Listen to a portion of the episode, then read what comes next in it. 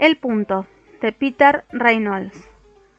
La clase de arte había terminado, pero Vashti se había quedado pegada a su asiento. Su hoja estaba en blanco. La profesora se inclinó sobre la hoja en blanco. Ah, un oso polar bajo una tormenta de nieve, dijo. Muy divertido, contestó Vashti. No se me ocurre qué dibujar. La profesora de Vashti sonrió. Haz solo una marca y mírala dónde te lleva. Vashti dejó su marca hundiendo el lápiz en el papel, de un solo golpe. Ya está. La profesora tomó la hoja y la estudió atentamente. Mmm. Devolvió la hoja a Vashti y tranquilamente dijo, ahora fírmalo. Vashti pensó por un momento, bueno, quizás no sepa dibujar, pero sí sé escribir mi nombre.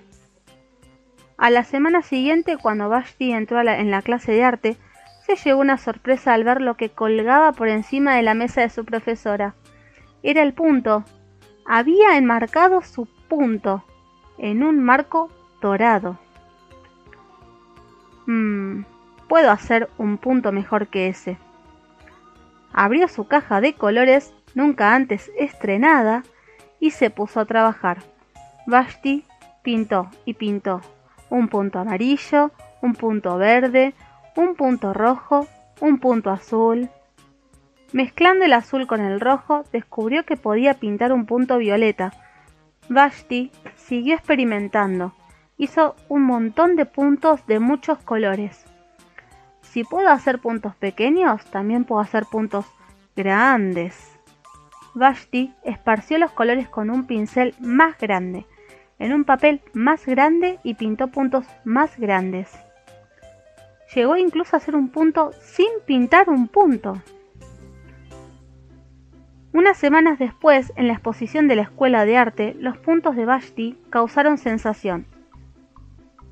A Vashti se le acercó un niño pequeño que le dijo con admiración, Eres un gran artista, ¿cómo me gustaría pintar como tú? Seguro que sabes, le contestó Vashti. ¿Yo?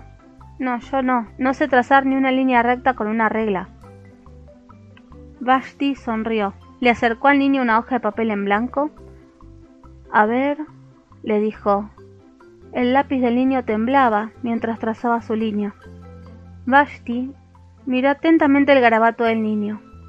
Luego le dijo, ¿y ahora? Fírmalo, por favor. No tienes más que hacer una pequeña marca y observar a dónde te lleva. Vashti dice que no sabe dibujar. Su profesora cree que sí, porque sabe que todo el mundo tiene capacidad creativa dentro de sí, y que donde hay un punto, hay un camino.